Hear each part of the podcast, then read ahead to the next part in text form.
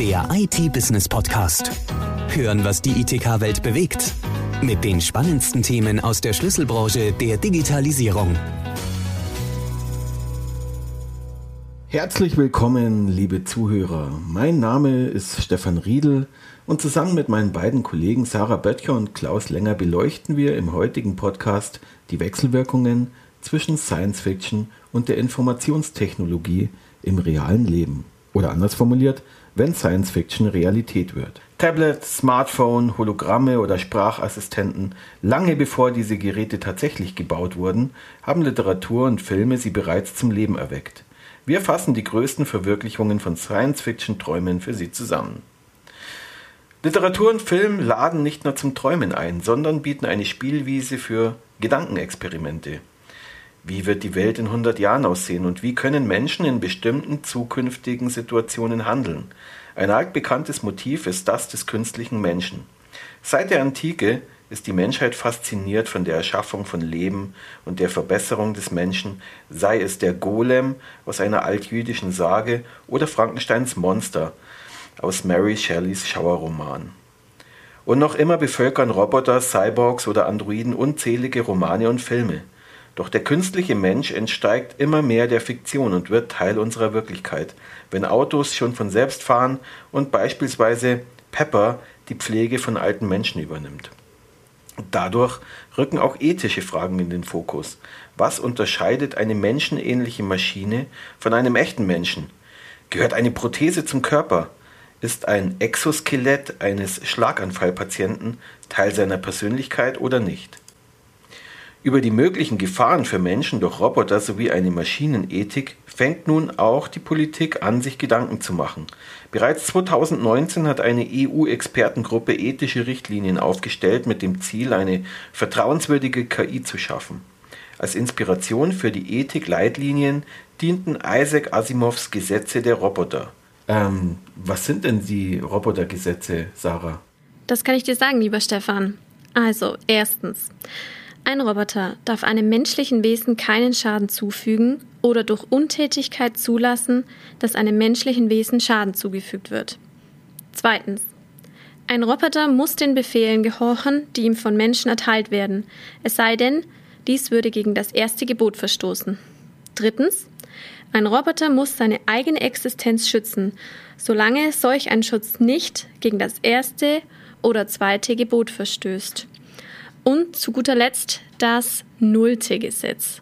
Ähm, zwar kam das Gesetz erst später dazu, dennoch stellt Asimov es als übergeordneten Grundsatz den anderen Regeln voran. Es lautet wie folgt. Ein Roboter darf der Menschheit keinen Schaden zufügen oder durch Untätigkeit zulassen, dass der Menschheit Schaden zugefügt wird. Danke. Dennoch stellt sich die Frage, funktioniert Verantwortung ohne Emotionen? Und ist es überhaupt möglich, eine Maschine zu entwickeln, die empfindet? Liegt die Verantwortung nicht eher beim Hersteller, also beim Schöpfer, wie viele literarische Beispiele uns immer wieder vor Augen führen? Eine Initiative, die in diesem Zusammenhang in den letzten Jahren aufkam, ist Ethics by Design.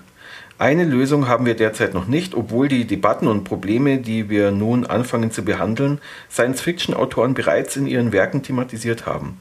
Schließlich fungiert die Fiktion als Blaupause für Innovationen. Immerhin wurden zahlreiche technische Entwicklungen aus Literatur und Film in der Zwischenzeit verwirklicht. Doch beginnen wir beim Anfang. Klaus, wo kommt denn der Begriff Roboter eigentlich her?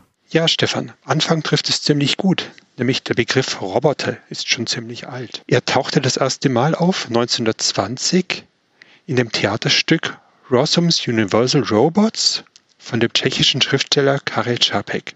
Damals hat er damit künstliche Menschen bezeichnet, die als billige und rechtlose Arbeiter eingesetzt wurden. Čapeks Roboter waren intelligent und empfindungsfähig und haben deswegen dann irgendwann auch gegen die Menschheit rebelliert damals tauchte schon ein Motiv auf, das uns dann immer wieder durch die Science Fiction begleitet hat, bis hin zu Filmen wie den Terminatoren. Heute wandeln doch keine menschenähnlichen Roboter unter uns, aber es gibt Roboter, die Teile unserer Arbeit automatisiert übernehmen. Die gehören zu unserem Alltag, vom Industrieroboter bis hin zum Staubsauger. Neben den Robotern gibt es an menschenähnlichen Maschinen oder in dem Fall eher Teilmaschinen auch die Cyborgs. Was die mit Smartphones zu tun haben, das erzählt uns jetzt meine Kollegin Sarah. Kalender, Navi, Schrittzähler, Zugang zu weltweitem Wissen, Musikplayer und Kommunikationsgerät. Das Smartphone ist aus unserem Leben nicht mehr wegzudenken und manch einer ist bereits mit seinem Device verschmolzen. Doch ist nun ein Großteil der Bevölkerung ein Cyborg? Der Begriff beschreibt allgemein halb Mensch, halb Maschine und steht kurz für Cybernetic Organism. Folglich ist ein Cyborg ein Lebewesen, das technisch ergänzt oder erweitert wurde. Reicht ein Smartphone schon aus, um ein Cyborg zu sein? Vorweg, wie hoch der technische Anteil sein muss, ist nicht eindeutig definiert. Natürlich werden künstliche Implantate oder bionische Prothesen eher mit einem Cyborg assoziiert. Nichtsdestotrotz erweitert Technik unseren Körper und sei es nur ein implantierter Chip in der Hand, um die Haustüre aufzuschließen. Fun Fact am Rande: Manfred und Nathan Kleins erwähnten den Begriff Cyborg das erste Mal 1960 in ihrem Artikel Cyborgs and Space in dem Magazin Astronautics. Das war noch bevor der erste Mann auf dem Mond landete. Und ja, 1966 startete eine Kultserie, die technische Entwicklungen inspiriert hat. Mehr dazu verrät euch mein Kollege Stefan. Heglume, Quack, Haifam, sagt ein Star Trek-Nerd im Klingonenkostüm zum anderen beim Losfahren zur Star Trek Convention. Das ist klingonisch, wenngleich ich nicht weiß, ob ich es richtig ausgesprochen habe. Bedeutet, heute ist ein guter Tag zu sterben und genau der richtige Spruch, um in ein Abenteuer zu starten. Es gibt gute Gründe anzunehmen, dass die Macher von Star Trek nicht nur eine fiktionale Sprache in die Welt gesetzt, sondern mit ihren Ideen viele technische Entwicklungen, vor allem in der IT, inspiriert haben. Die aufklappbaren Kommunikats Kommunikatoren zum Beispiel könnten die Produktdesigner der später in Erscheinung getretenen Klapphandys inspiriert haben. Auf dem Schirm, und es erscheint der gegnerische Flottenkommandant auf dem Hauptschirm des Raumschiffs, das erinnert an Zoom- oder Teams-Videokonferenzen. Am Tricorder wird gerade gearbeitet. Smartphones mit entsprechenden Apps zur Ultraschalluntersuchung sind in der Mache. Auch am Universalübersetzer wird gewerkelt. Gegenwärtig übersetzt dieser zwar noch nicht in Echtzeit wie im Film, aber immerhin gibt es Apps mit Diktier-, Übersetzungs- und Vorlesefunktion für die Übersetzungen. Eine eher düstere Inspiration stammt aus dem Jahr 1949. Ich sag nur, Big Brother is watching you. Was gibt's dazu zu sagen, Klaus?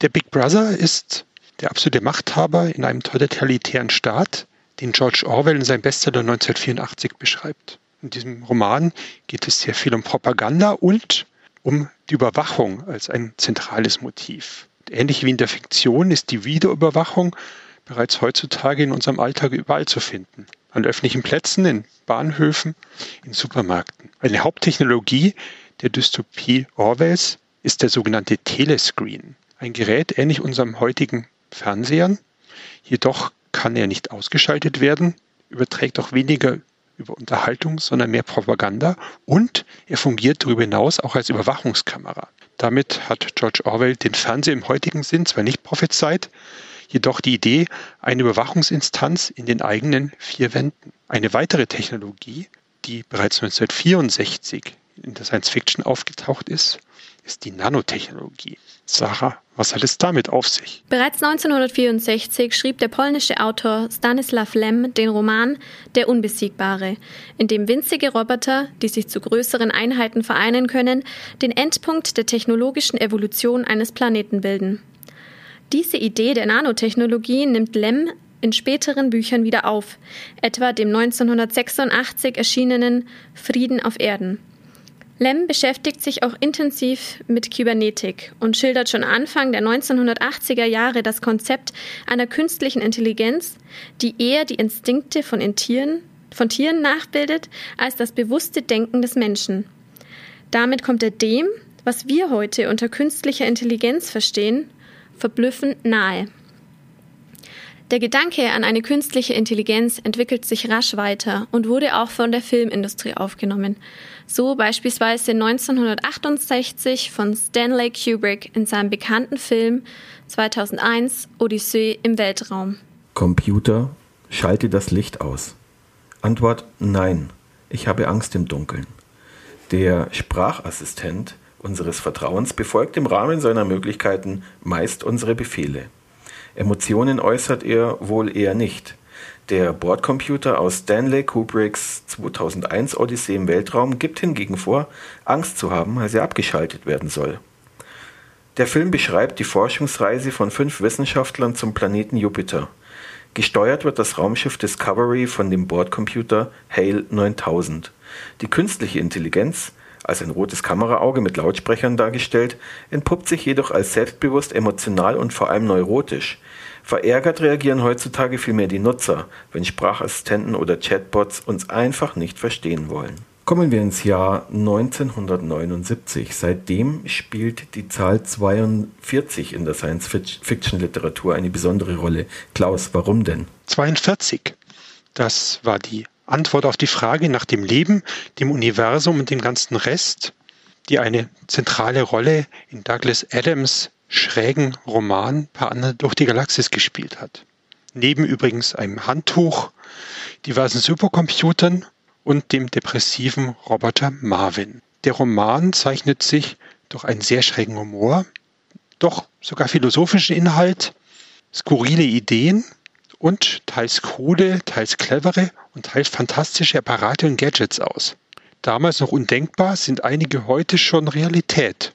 So gab es in der ursprünglichen Hörspielserie aus dem Jahr 1978 mit dem titelgebenden Anhalter durch die Galaxis bereits ein Äquivalent der heutigen Internetlexika. Es gab einen biometrischen Reisepass bzw. eine digitale Smart ID-Karte, den Identifix, sowie den Vorgänger maschinenbasierter Übersetzungssysteme, den berühmten Babelfisch, der allerdings ein echter Fisch war, den man sich ins Ohr steckt. Auch E-Books, Sprach- und Heimassistenten sowie Touchscreens und Gestensteuerung kamen bereits in Douglas Adams schrägen Universum zum Einsatz. Eine andere Idee aus dem Jahr 1979 ist die Kryonik, also Traum der Unsterblichkeit, allerdings in einem Film, in dem sehr viel gestorben wurde. Sarah, wie war das jetzt mit der Unsterblichkeit? Unsterblichkeit ist wohl einer der ältesten Träume der Menschheit und bereits seit 1979 möglich. Zumindest im Science-Fiction-Genre.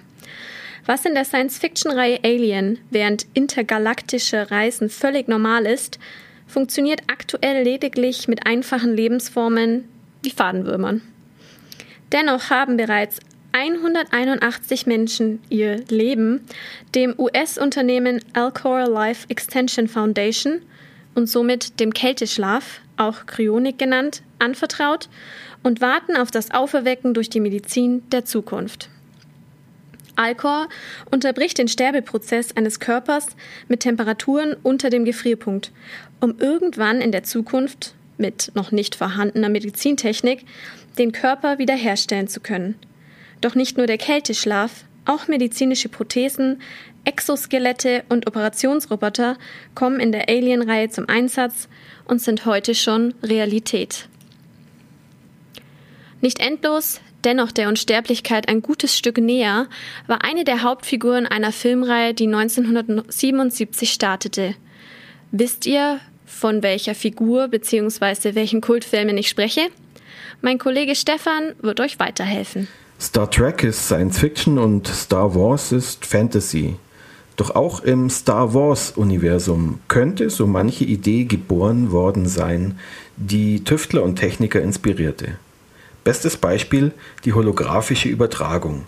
So präsentierten damals Cisco-CEO John Chambers und sein Senior Vice President für Emerging Technologies Martin de Beer sichtlich stolz am 9. November 2007 einen funktionsfähigen Prototypen einer holographischen Videokonferenzlösung im Rahmen der Eröffnung der Cisco-Zentrale für den fernen Osten im indischen Bangalore.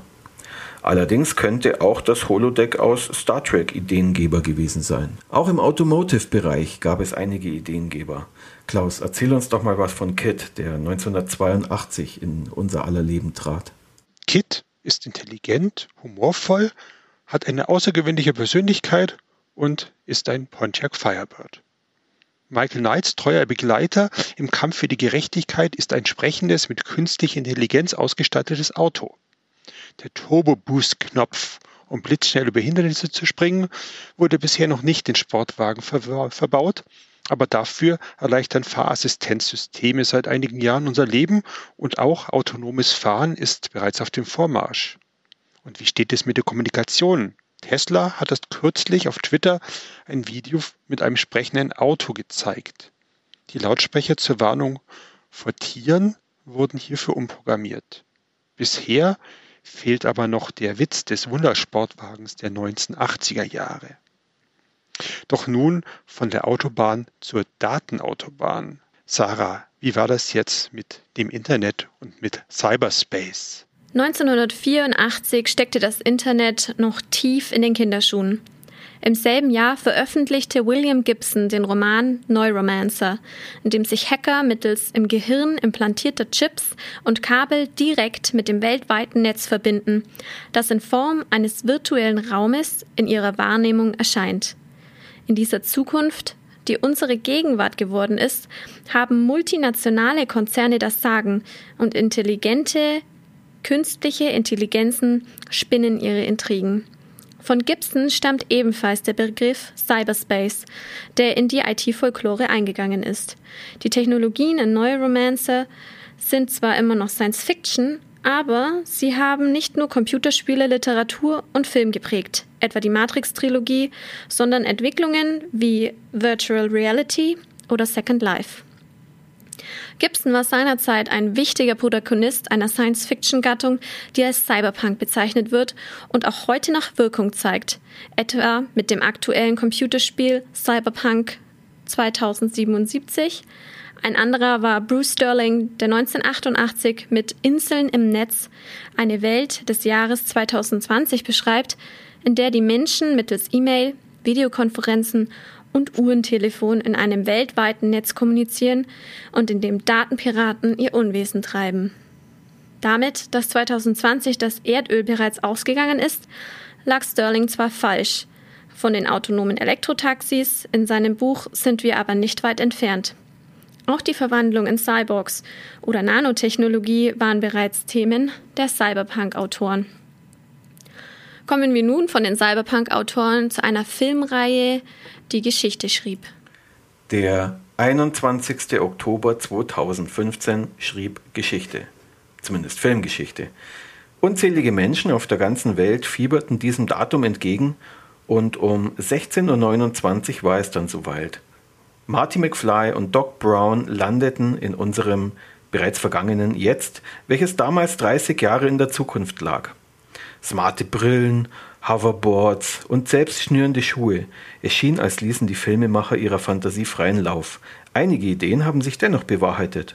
So kommunizierten die Menschen in den Filmen per Videotelefonie, hatten Flachbildschirme und Videobrillen, was Mitte der 80er noch nicht absehbar war. Sogar Martys selbst schnürende Schuhe und das berühmte Hoverboard sind nicht länger Zukunftsmusik. Der Sportartikelhersteller Nike präsentierte bereits 2015 Turnschuhe, die sich zwar nicht wie aus Geisterhand automatisch schnüren, sich jedoch die Schnürsenkel per Knopfdruck zuziehen und wieder lösen. Auch schwebende Hoverboard gibt es, die allerdings nur auf speziellen Böden funktionieren, wie der Magnetschwebe-Prototyp von Lexus. Die nächste Inspiration ist wieder ein bisschen dystopischer angehaucht. Im Jahr 1987 kam nämlich der Robocop. Klaus, kannst du uns dazu etwas erzählen? Robocop war der Titelheld eines gleichnamigen Films, der in einem damals Detroit der nahen Zukunft spielte, in dem die Kriminalität ziemlich aus dem Ruder gelaufen war. Durch den Einsatz von Polizeirobotern versuchte der Konzern OCP die Kriminalität in den Griff zu bekommen. Da die Reihenroboter nicht so gut funktioniert haben, kam man auf die Idee, einen Cyborg zu erschaffen aus einem im Dienst getöteten Polizisten. Dieser Cyborg, Robocop, vereint im Film die, wie es hieß, schnellsten Reflexe, die die moderne Technologie anzubieten hat, ein computergestütztes Gedächtnis und eine lebenslange Programmierung. Er sollte eine ideale militärische Universalwaffe werden. Allerdings hat im Film nicht ganz so gut funktioniert, wie man wollte, hat wieder eigene Ideen entwickelt. Während Robocop im Detroit für Recht und Ordnung sorgt, hat sich auch die reale Polizei in Dubai menschenähnliche Roboter ins Team geholt. Dubais Robocops sind 1,70 Meter groß, etwa 100 Kilogramm schwer und erinnern durch ihre menschenähnliche Statur durchaus an einen echten Polizisten. Nur sind sie im Gegensatz zum Robocop im Film unbewaffnet. Sie streifen, ausgerüstet mit Gesichtserkennung, einer Live-Bildübertragung und einem Touchpad durch die Stadt. Ein kleiner, sehr sympathischer Roboter freute uns 2008 in den Kinos. Sarah, erzähl uns doch mal etwas über Wally. Unglaublich neugierig, ein kleines bisschen einsam und hoffnungslos romantisch. Der Waste Allocation Load Lifter Earth Class, auch besser bekannt unter dem Namen Wally, ist ein Roboter, der im Jahr 2105 während die Menschheit in einem riesigen Raumschiff ihr Dasein fristet, die im Müll ertrinkende Erde säubert. Während der tollpatschige Roboter 700 Jahre lang sein Tagewerk vollbringt, entwickelt er einen kleinen, aber dennoch entscheidenden Defekt. Ein Bewusstsein. Von diesem Defekt sind wir zwar noch weit entfernt, doch tummeln sich schon zahlreiche Service-Roboter auf Erden. Ein Roboter, der Wally wohl am nächsten kommt, ist der Robot-Based Autonomous Refuse Handling, kurz RAW. Der Roboter entstand aus einem Projekt der Volvo Group und soll Mülltonnen automatisch finden, einsammeln und ausleeren. Zwar haben weder RAW noch unsere Service-Roboter einen Defekt, dennoch hat jeder fünfte Roboternutzer dem Bitkom zufolge seinem Haushaltsgehilfen einen Namen gegeben. Mit dieser kleinen, aber dennoch bedeutenden Sentimentalität endet unsere Sci-Fi-Podcast-Folge. Wir hoffen, wir konnten euch zum Schmunzeln bringen, ein paar interessante Fakten vermitteln und zum Denken anregen. In diesem Sinne, live long and prosper. Möge die Macht mit dir sein. Macht's gut und danke für den Fisch. Der IT-Business Podcast. Hören, was die ITK-Welt bewegt. Der Audiopool mit den spannendsten Themen aus der Schlüsselbranche der Digitalisierung. Jetzt abonnieren auf Spotify, Soundcloud, YouTube, Deezer und iTunes.